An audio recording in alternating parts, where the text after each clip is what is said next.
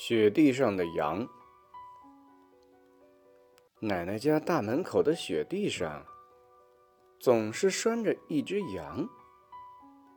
每天我都跑去喂它些菜叶，有时它突然胖了，有时它突然瘦了，有时它突然高了，有时它突然矮了，有时。它突然大了，有时它突然小了。